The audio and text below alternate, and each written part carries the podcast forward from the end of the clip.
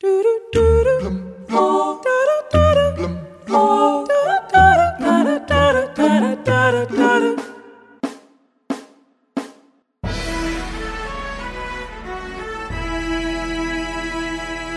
what, what, what kind of a debate in the future?